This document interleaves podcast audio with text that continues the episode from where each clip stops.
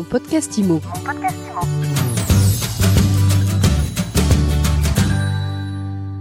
Bonjour et bienvenue dans ce nouvel épisode de mon podcast IMO. Tous les jours, on reçoit celles et ceux qui font l'immobilier. Et aujourd'hui, eh bien, je suis avec Danielle Dubrac, présidente de l'UNIS. Bonjour. Bonjour. Vous réunissez les professionnels de l'immobilier à Marseille la semaine prochaine pour votre congrès et vous n'y allez pas par quatre chemins, vous parlez d'état d'urgence du logement. Je pense euh, que l'état d'urgence, il est partagé par tous. Hein. Le constat est le même, euh, que ça soit en transaction, en location, euh, sur la rénovation. C'est un constat d'urgence parce que malheureusement, l'offre de logement s'assèche et la rénovation ne se fait pas. L'état des lieux en plusieurs points. Donc, on est dans un nouveau cycle immobilier. L'état des lieux en plusieurs points. Eh bien, en ce qui concerne euh, la location, comme vous savez que l'interdiction de louer pèse sur les bailleurs euh, dès maintenant, dès 2023, et ça sera pire en 2025 et 2028, et que 40% du parc privé locatif en France, ça représente euh, les bailleurs privés. Si les bailleurs privés ne peuvent pas rénover, pourront plus louer. Et ces 40%, c'est les étiquettes EFG. Donc on a un premier souci. Le deuxième souci, c'est que les travaux dépendent du propriétaire en tant qu'individu, mais aussi d'une collectivité quand on est dans un habitat, par exemple, de type copropriété. Et donc il faut que les travaux soient votés. Ça ne dépend pas que euh, du bailleur privé. Donc on a une difficulté pour euh, aller euh, atteindre les objectifs de la loi climat et résilience. Et cette loi climat et résilience, sur le fond, côté moral, vous la soutenez? Ah ben on soutient bien sûr euh, l'effort à faire pour décarboner euh, toutes les villes en France, pour atteindre la neutralité carbone, bien évidemment, et ça passe par euh, la réalisation de travaux de rénovation, parce qu'il faut à la fois consommer mieux, mais consommer moins on est absolument obligé. Et euh, cette loi impose un calendrier, mais elle impose un calendrier parce que il était plus simple de viser euh, des économies d'énergie. Qui paye euh, les factures aujourd'hui d'énergie, c'est le locataire. Or, le locataire, il peut pas faire les travaux de rénovation. Donc, du coup, on a visé le propriétaire. En visant le propriétaire, on a visé une obligation de faire ses travaux, autrement, il ne peut plus louer. Et pour euh, viser ce propriétaire, bah, ça s'est reporté sur les copropriétés pour faire les travaux. Donc, dans cette loi climat et résilience, qui est une loi louable et qui est une loi nécessaire, le calendrier est mal euh, calculé, il n'est pas en phase avec la réglementation sur la copropriété.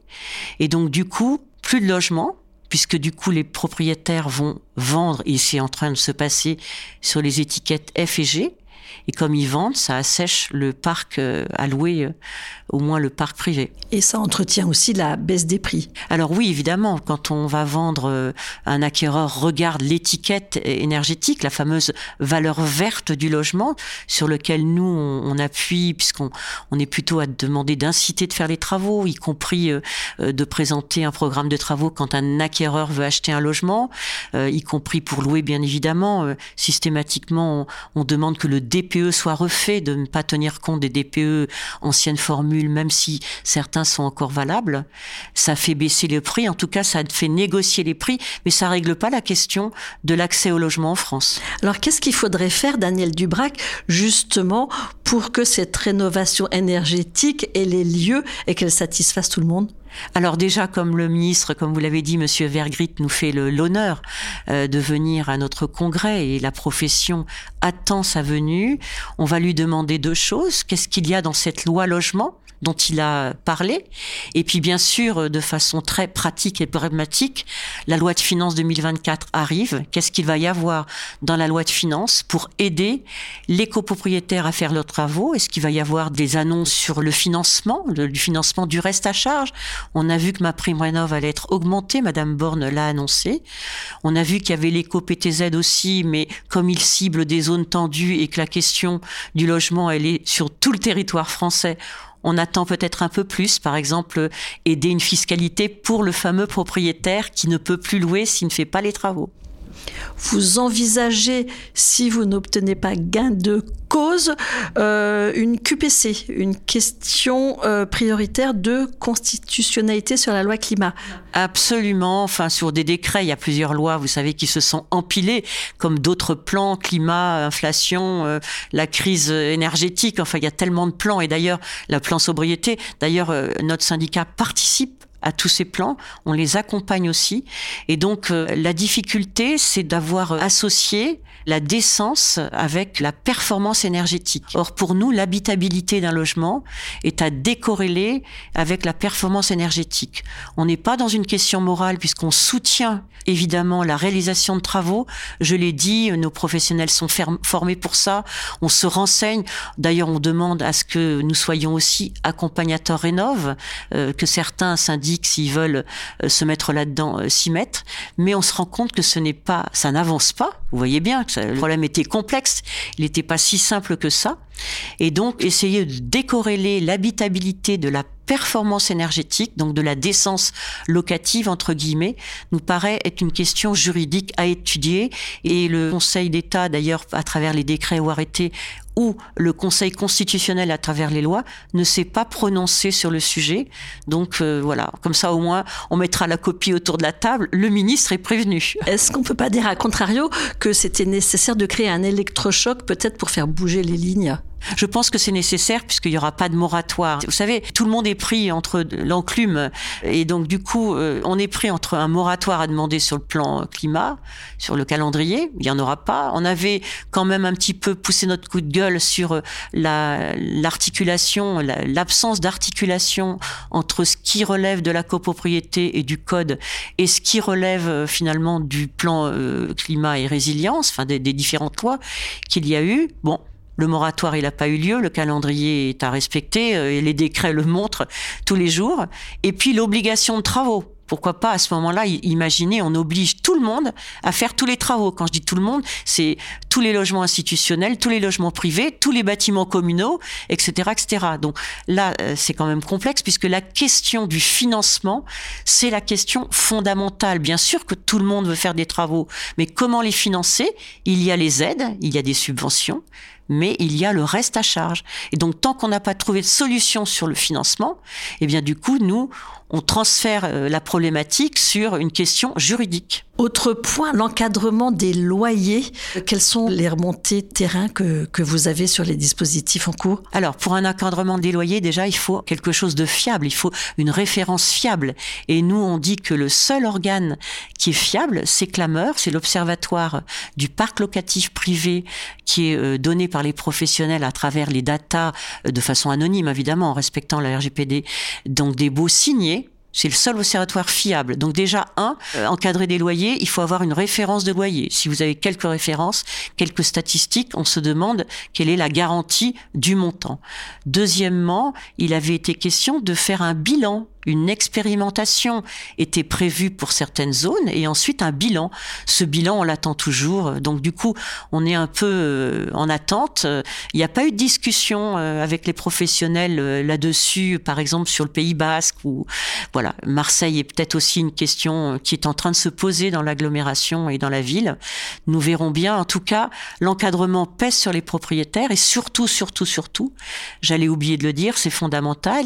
Les grilles sont valables pour Or, l'étiquette énergétique devrait être quelque chose de, c'est vertueux d'avoir fait ces travaux. Et donc, on devrait encourager le propriétaire à louer un peu plus. Il devrait y avoir deux catégories de grilles avec l'étiquette énergétique si elle est bonne et puis euh, celle qui n'est pas bonne. Or, euh, la réponse, c'est euh, on encadre et on fait stagner l'indice IRL pour l'augmentation des loyers, la révision des loyers. Donc vous, vous êtes pour une modulation de l'encadrement en fonction de la performance énergétique finalement on est en tout cas pour euh, avoir euh, l'information fine, sérieuse et réelle. Donc, qu'est-ce que c'est que le prix de référence et euh, l'étiquette énergétique? Sinon, vous n'avez qu'est-ce qu'il a comme contrepartie le bailleur aujourd'hui? Il est sanctionné de partout. Il a la taxe foncière qui augmente. Il a ses impôts qui augmentent. Donc, du coup, qu'est-ce qu'il fait? Ben, il vend ou bien alors il, il se met dans le système fiscal le plus intéressant, le plus rentable. Et donc, on ne résout pas la question du logement. C'est quoi le système le plus rentable? C'est le Airbnb? Eh bien, ça va être le Airbnb, ça va être la location meublée, euh, à contrario de la location nue. Et donc, nous, on dit, au lieu de sanctionner tous ces euh, types de locations avec des fiscalités différentes, allons vers euh, une fiscalité qui permet aux bailleurs privés particuliers, qui est quand même la solution en France, parce qu'il n'y a pas assez de logements euh, sociaux. Les institutionnels n'iront pas aux endroits qui ne sont pas rentables.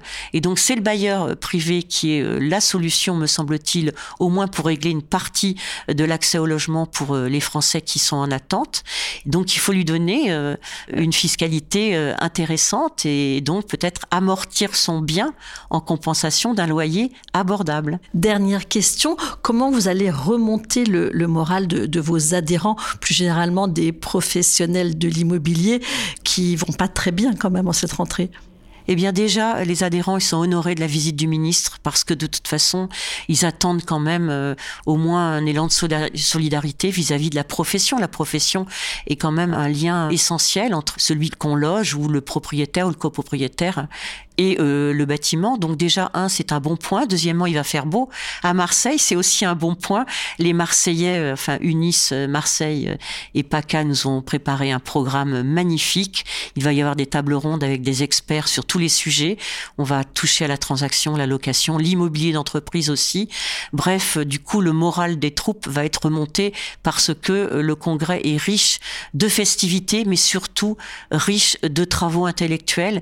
Et peut-être que le ministre va nous annoncer des choses euh, qui vont euh, nous faire plaisir, nous verrons bien. Euh, est-ce qu'ils ont le moral en cette rentrée, vos, vos adhérents, Daniel Dubrac?